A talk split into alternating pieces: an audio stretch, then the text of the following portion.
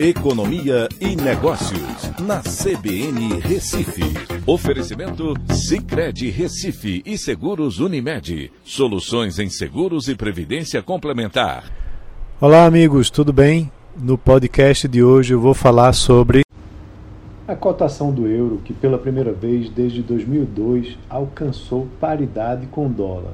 E é aquela pergunta: vai ter Euro Disney, já que a o euro está muito barato comparado com o dólar, por, por muitos anos o euro sempre teve uma valorização em média de 20% sobre o dólar. Mas acontecimentos recentes econômicos e geopolíticos fizeram com que o euro se desvalorizasse. A inflação vem fazendo com que os bancos centrais elevem suas taxas de juros para combater esse mal temporário causado pelos excessos de estímulos financeiros usados para combater os impactos econômicos da pandemia. O Brasil foi um que se antecipou de forma inteligente. Os Estados Unidos resolveram também elevar as taxas de juros de maneira mais contundente e assim o fizeram, mas somente de forma uh, recente.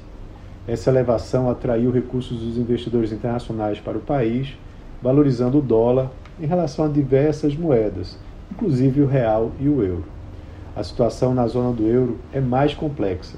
Com a invasão russa à Ucrânia, as, as sanções econômicas ajudaram a potencializar o efeito econômico negativo da inflação e uma perspectiva de recessão econômica tem se espalhado por lá.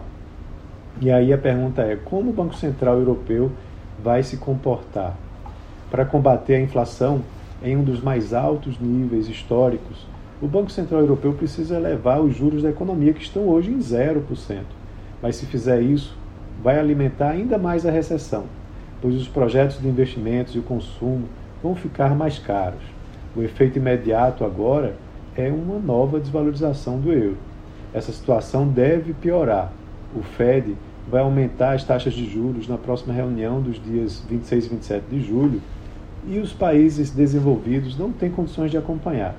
Isso deve desvalorizar ainda mais o euro e retroalimentar a inflação de lá via aumentos de preços de produtos importados. Então é isso. Um abraço a todos e até a próxima.